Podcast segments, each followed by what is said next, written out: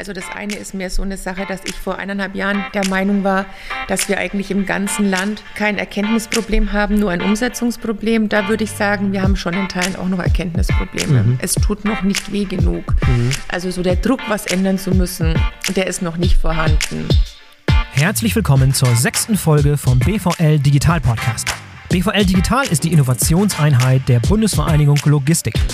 Ich bin euer Host Boris Felgendreher und die Dame eben, das war Dorothee Bär, unsere Staatsministerin für Digitalisierung. Christian Grotemeyer, der Chef von BVL Digital und ich waren kürzlich zu Gast bei Dorothee Bär im Bundeskanzleramt in Berlin. Dort hatten wir Zeit für ein zwar kurzes, aber so wie ich finde, sehr interessantes Gespräch. Dorothee Bär kennt sich bestens aus mit dem Wirtschaftsbereich Logistik, denn sie war lange Jahre als parlamentarische Staatssekretärin im Bundesverkehrsministerium die Koordinatorin für Güterverkehr und Logistik.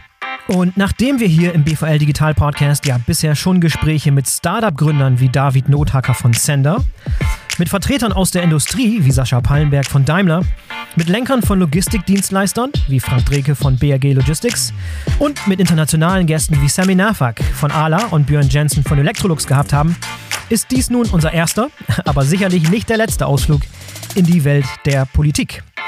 Ich bin gespannt, wie es euch gefällt und ich wünsche euch viel Spaß beim Zuhören. Hier kommt Dorothee Bär.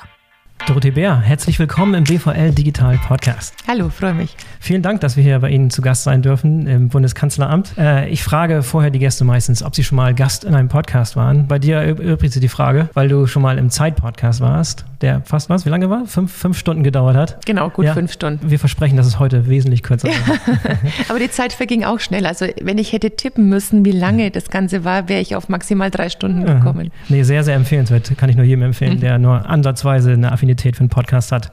So, du warst gestern ähm, auf dem Digitalgipfel äh, von der Bundesregierung in Dortmund äh, haben wir gesehen, dass dort auch einige Logistiker unterwegs waren, wie Ten Hompel zum Beispiel, mhm. Professor Ten Hompel vom äh, Fraunhofer Institut. Ähm, was sind für dich die wichtigsten Erkenntnisse oder die wichtigsten Key Takeaways von dieser Veranstaltung? Also ich besuche den Digitalgipfel, früher IT-Gipfel, jetzt schon seit vielen, vielen Jahren und das ist ja auch immer mit irgendeinem Schwerpunkt versehen. In mhm. diesem Jahr geht es hauptsächlich auch um Plattformen mhm.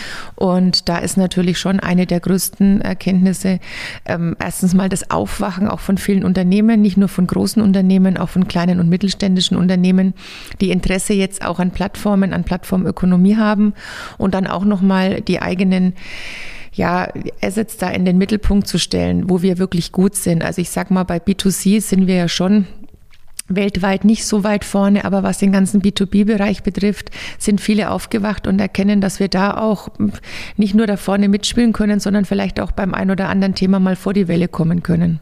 Jetzt wurde gerade die Plattform Gaia X vorgestellt. Ja. Was verbirgt sich dort hinter? Ja, es geht mehr auch um eine europäische Cloud. Es geht mehr darum, auch zu sagen, können wir auch gemeinsam mit der Politik, mit der Wirtschaft so eine eigene Lösung entwickeln, europäisch. Wir machen das ja auch nicht national in Deutschland, wir machen es auch mit unseren französischen Freunden. Mhm. Und dann natürlich mit denjenigen, die mitmachen wollen, aber auch mit der Großindustrie, mit unseren TK-Unternehmen.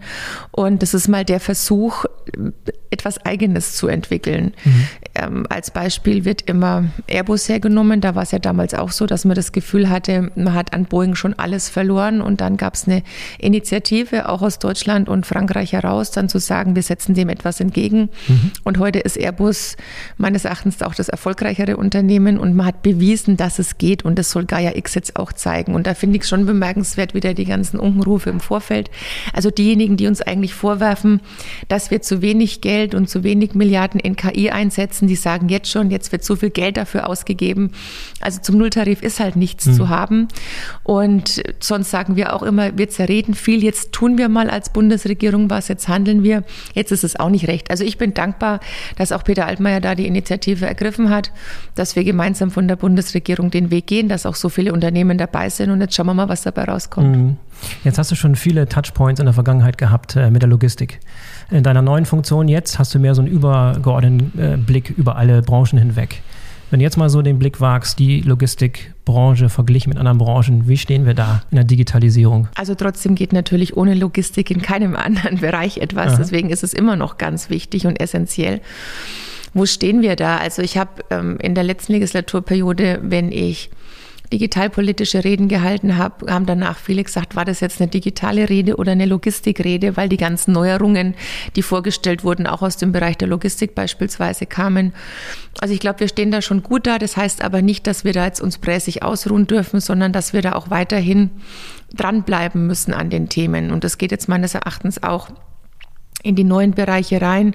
Drohnen ist ja jetzt nicht mehr ganz neu, aber alles, was auch mit Air Mobility zu tun hat, ist natürlich nochmal eine Erweiterung. Wir müssen uns neue Trends anschauen, wie Hyperloop und ähnliches, wo ich schon finde, dass es da ein positives Signal ist, wenn die Studenten der TU München mehrere Jahre in Folge da den weltweiten Contest gewinnen. Also nicht stehen bleiben, so. Mhm. Und deswegen ist für mich die Logistik dann noch eine der wichtigsten Branchen aber eben gerade weil wir auch ein kleineres Land sind, immer wieder den Ehrgeiz zu haben, Logistik-Weltmeister zu werden der muss immer noch gegeben sein. Und jetzt mhm. wird die Logistik natürlich in den nächsten Wochen mhm. und Monaten wieder noch wichtiger werden, wenn es auf Weihnachten zugeht. Ja. Also da danke ich schon mal allen, die sich da täglich dafür einsetzen, dass es so läuft, wie es bei uns ja. läuft. Dann hast du ja auch im Rahmen dieser ähm, Logistics Alliance, diesem Förderverein, mhm. damals äh, so die Rundtour gemacht äh, in aller Welt und für den Logistikstandort Deutschland geworben. Wie stehen wir international im Vergleich da? Wir sind Logistik-Weltmeister. Ja. Äh, Gibt es Länder oder Bereiche, die uns, äh, die große Fans von Logistikstandort Deutschland sind? Ach ja, die meisten Länder sind große Fans vom mhm. Logistikstandort, weil die natürlich so die Tugenden, ja, was zum einen den Fleiß betrifft, aber auch die Pünktlichkeit, die Genauigkeit natürlich sehr schätzen. Das ist ja gerade bei Logistik essentiell. Mhm dass man dann auch ähm, On-Demand-Services hat. Also ja, ich, ich habe jetzt kein Land erlebt, wo jetzt irgendwelche Vorbehalte diesbezüglich sind. Ich habe neulich mal irgendwo gelesen, dass das Made in Germany angeblich nicht mehr so dastehen würde. Also das ist gerade in Ländern wie China nicht der Fall oder auch in anderen Ländern, sondern dann wird genau auf die deutschen Tugenden schon sehr sich nochmal bezogen und ich glaube, deswegen stehen wir auch so da. Mhm.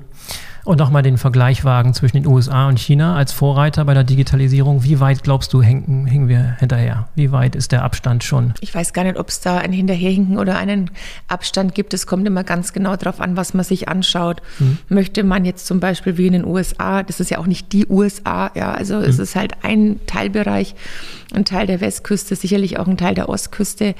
Aber es ist nicht so, dass da alles Gold ist, was glänzt, sondern da stehen große Tech-Unternehmen im Mittelpunkt. Da ist es aber auch so, dass es für kleine Startups sehr schwierig ist, da zu skalieren, weil wenn sie gut sind, werden sie gleich weggekauft. Dann sind da auch Probleme für die Fachkräfte zu finden, weil die auch von den Großen absorbiert werden. Und wenn man sich da Logistik jetzt mal anschaut, da sind wir natürlich meilenweit voraus. Mhm. Ähm, und China ist natürlich auch ein sehr abgeschotteter Bereich. Auch da, klar, gibt es da auch deutsche Unternehmen, die da einen hohen Stellenwert haben. Ich habe das auch bei meinen China-Reisen erlebt, dass die meisten Chinesen glauben, dass DHL ein chinesisches Unternehmen ist, was sicherlich auch an den Farben liegt, aber auch ähm, weil da sehr viel, ähm, ähm, weil da sehr viel auch Geschäft gemacht wird und weil halt da auch einer der großen drei Hubs ist weltweit. Ähm, aber im Großen und Ganzen würde ich gar nicht sagen, dass in, in, in den Bereichen irgendwas schon verloren ist. Ich habe es vorhin gesagt, natürlich ist unser Markt von Haus aus, was B2C betrifft, schwieriger, weil wir halt auch viel kleiner sind, weil wir mhm. natürlich nicht nur in Deutschland, sondern in ganz Europa wesentlich weniger Einwohnerinnen und Einwohner haben und weil wir natürlich auch ein unterschiedliches Sprachsystem haben im Vergleich ja. oder unterschiedliche Sprachen haben in Europa, als es jetzt ein ganz großer Binnenmarkt ist, wie jetzt USA, Kanada hergenommen oder eben der chinesische Markt, der noch gar nicht ausgereizt ist. Aber wir haben eben in anderen Bereichen, gerade wenn es jetzt um Industrie 4.0 geht, wenn es um IoT geht, Internet of Things, wenn es auch darum geht, tatsächlich auch mal Dinge miteinander zu vernetzen, haben wir schon einen Standortvorteil als Industrienation, mhm. weil wir auch wirklich etwas darstellen. Also es geht nicht nur um eine Plattform, wo oder um eine Cloud, sondern es geht dann tatsächlich auch um die Vernetzung von realen Dingen. Und da sind wir meines Erachtens schon sehr gut aufgestellt. Mhm.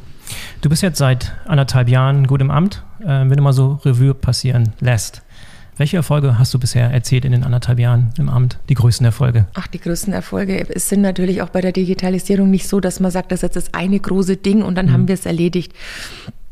Ich würde sagen, ein wichtiger Baustein war schon mal, oder andersrum, alles, was wir eigentlich im Koalitionsvertrag stehen haben, haben wir auch schon so gut wie umgesetzt. Das fängt schon mal bei Strukturen an.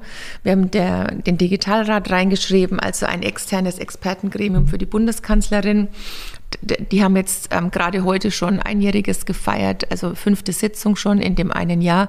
Und mit vielen kleinen Bausteinen, also nicht mit Papiere schreiben, sondern in die einzelnen Bundesministerien reingehend, kleine Projekte anstoßen, angefangen von Fortbildung, Mitarbeiterentwicklung ganz gezielte kleine Projekte.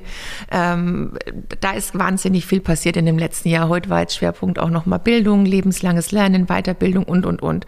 Das sind ja oft nicht so diese ganz großen Dinge. Also man stellt sich das oft vor, jetzt drücken wir mal irgendwo auf den Knopf und dann haben wir es. Ja. Sondern das sind tausende von kleinen Bausteinen.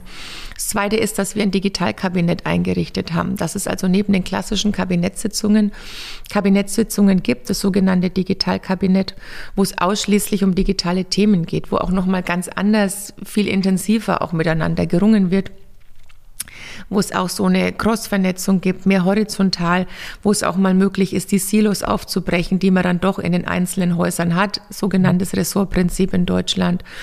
Dann haben wir ganz viele junge Leute in die Verwaltung reingeholt mit unserer Tech for Germany Initiative.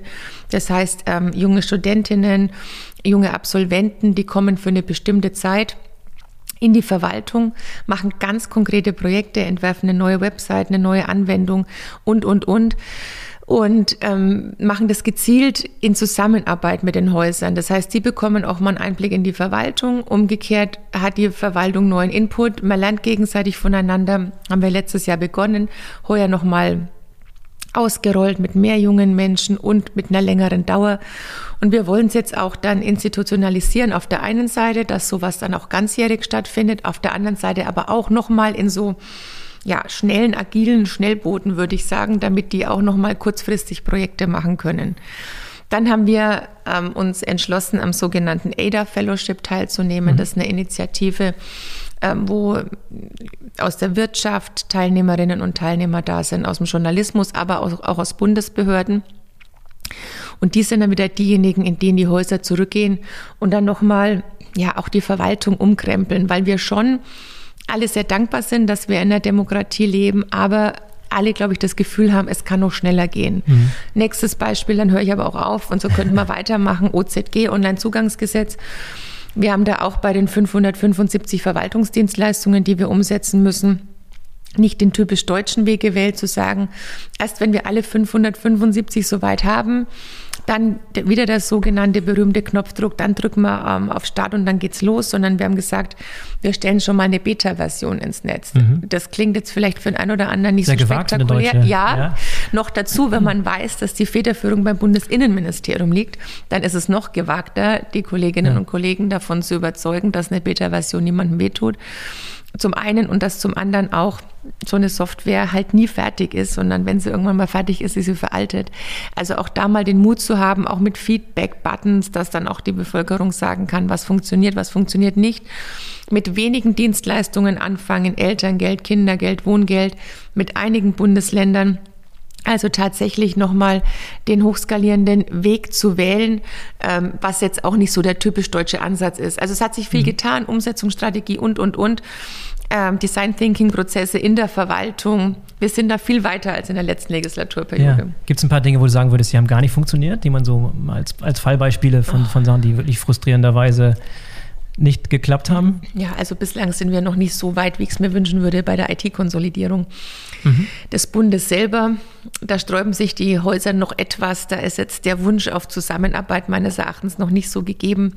Da das ist eine Vereinheitlichung der IT-Systeme innerhalb ja, der Regierung. Genau, dass okay. man halt dann ähm, auch schlagkräftiger ist gegen Angriffe von außen beispielsweise. Aber da ist es noch ein bisschen das alte Silo-Denken vorhanden. Da würde ich mir etwas mehr Agilität der einzelnen Häuser noch wünschen. Ja. Gibt es ein paar Dinge, ähm, von denen du sagen würdest, da hast du komplett deine Meinung geändert innerhalb dieser anderthalb Jahre, als du reinkamst in den Job, eine bestimmte Sichtweise oder einen Einblick gehabt und jetzt komplett 180 Grad anders, als du gedacht Komplett hattest? Komplett 180 Grad weiß ich nicht, aber es gibt schon Dinge. Also das eine ist mehr so eine Sache, dass ich vor eineinhalb Jahren der Meinung war, dass wir eigentlich im ganzen Land kein Erkenntnisproblem haben, nur ein Umsetzungsproblem. Da würde ich sagen, wir haben schon in Teilen auch noch Erkenntnisprobleme. Mhm. Es tut noch nicht weh genug. Mhm. Also so der Druck, was ändern zu müssen, der ist noch nicht vorhanden. Das glaube ich schon. Und was sich total geändert hat, ist, ähm, nicht meine Meinung, sondern vielleicht nochmal der Schwerpunkt der Herangehensweise. Ich mache jetzt ja seit 20 Jahren diese Themen,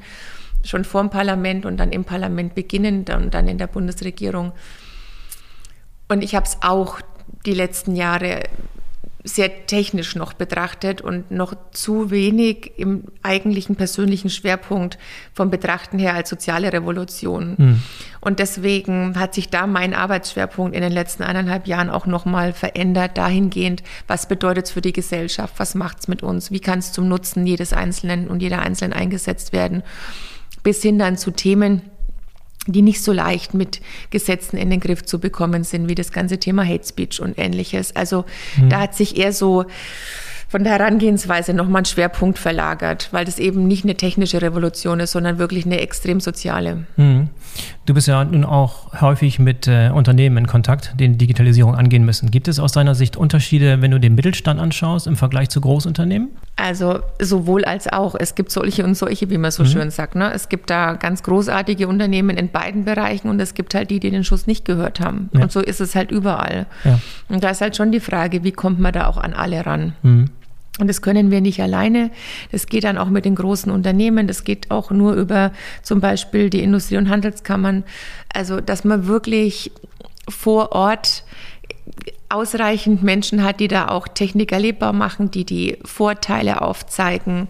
Also ja, mhm. wie gesagt, in, in, insofern braucht es noch mehr so Digitalbotschafter, die da auch in die Flächen reingehen und da auch Ängste nehmen. Und es sind ja auch oft so diffuse Ängste.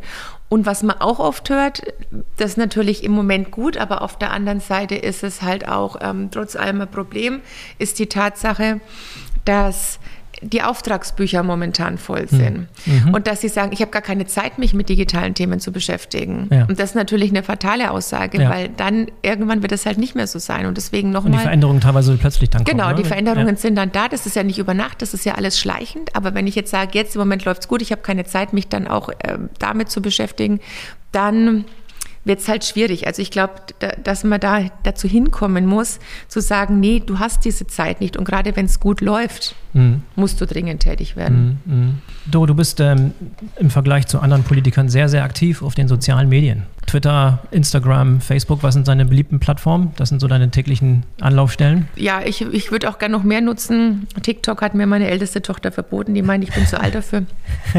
Snapchat mache ich nur, um mal so reinzuschauen. Ähm, von daher, ja, am liebsten auf Instagram, weil da die Menschen am freundlichsten sind. Aha. Im Durchschnitt, da gibt es auch Idioten, aber im Durchschnitt sind die da noch am freundlichsten. Im Vergleich zu Twitter, wo alle am unfreundlichsten sind. Und Twitter sind sie am unfreundlichsten und auf Facebook hält sich ein bisschen die Waage. Ja, ja. ja. Wenn mal so guckst, in der, in deutschen Wirtschaft halten sich äh, so die, also die, die Anzahl der CEOs ja. oder, oder, Wirtschaftsführer, die an den sozialen Medien so bewandt sind und mhm. so unterwegs sind, hält sich in Grenzen. Mhm. Woran liegt das aus deiner Sicht?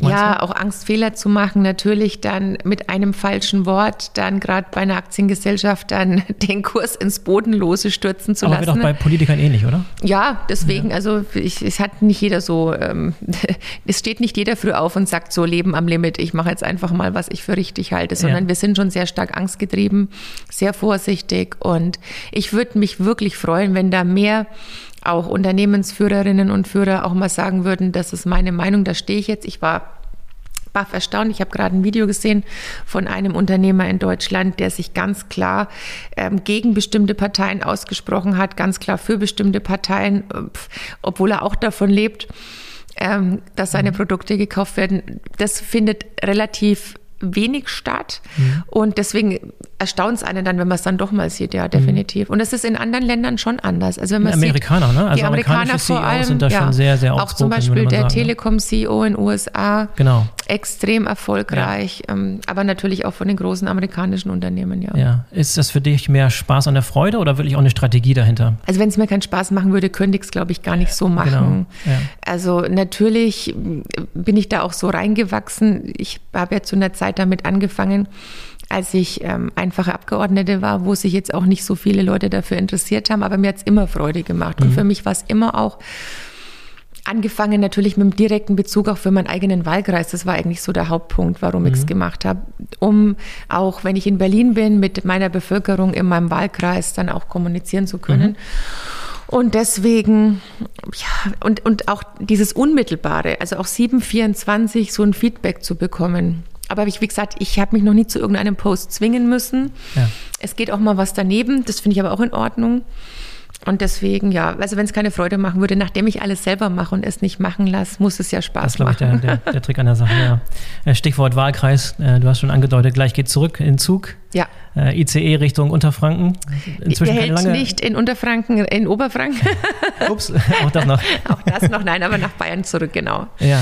ja, die Woche ist keine Sitzungswoche und ich war jetzt eben ein paar Tage in Nordrhein-Westfalen, jetzt heute Berlin und jetzt muss ich auch daheim mal wieder ein paar Termine Deine machen. Kinder warten zu Hause. Das hoffe ich, dass ja. die auch da sind. Ja. sind seit 17 Jahren äh, hier, hier vor Ort in Berlin, ja. Wie hat sich die Stadt verändert? wir kriegen gar nicht so viel mit von der Stadt.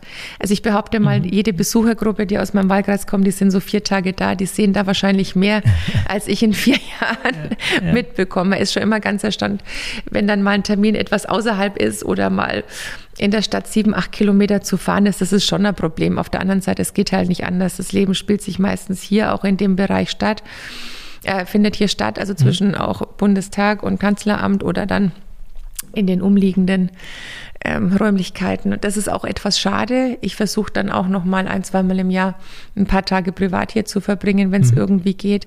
Ähm, aber grundsätzlich mag ich Berlin. Mhm. Und ich, was hat sich verändert? Also wenn ich mit meinen Kollegen spreche, wahrscheinlich die Mieten und Immobilienpreise haben sich dramatisch verändert. Stimmt wohl.